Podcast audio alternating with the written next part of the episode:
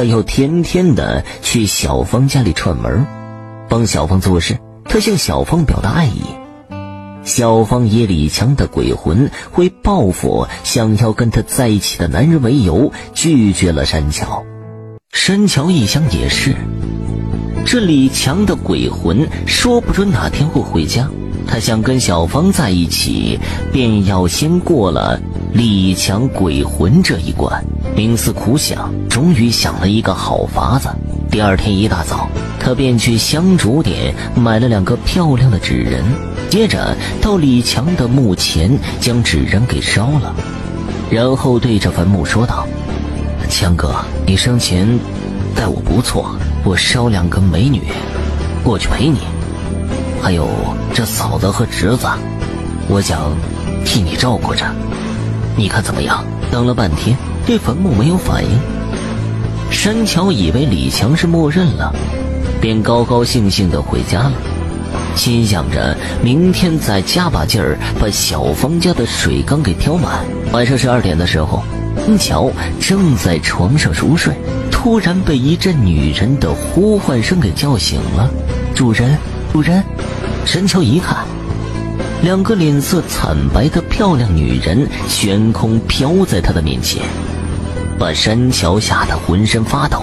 见山桥醒了，两个女人便说：“主人，我们是你白天烧给李强的纸人，被李强退了回来，我们无处可去，只有伺候你了。”山桥一看两个女人十分漂亮，他心一动，便摸了摸女人的手。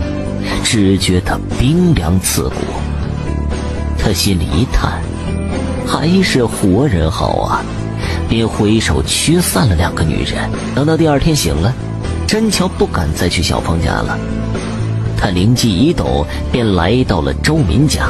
他装作不经意的样子，告诉周民：“这些天看见小芳失魂落魄的，我便跟他聊天。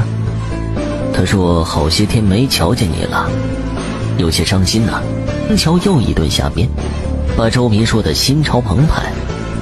但是周民一想到李强，便面露难色的把李强鬼魂的事告诉了山桥。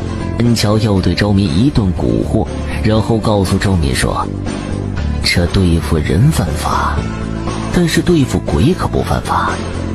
你有钱，不如啊，去请个法师。”把李强的鬼魂给超度了，不就得了？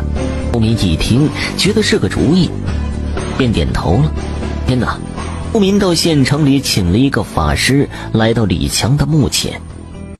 法师在李强的墓前挖了一个小坑，将一个玉石给埋了进去，然后对着墓碑施了一通法，并告诉周民：这李强七七四十九天后便会魂飞魄散。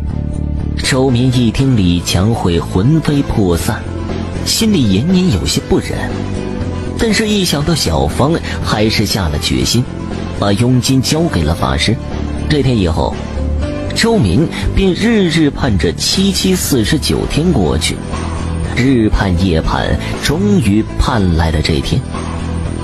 这天一大早，周民买了一束花，来到了小芳家。将这花送给了小芳。在这个时候，感谢您的收听。想继续收听下一集的，那就点。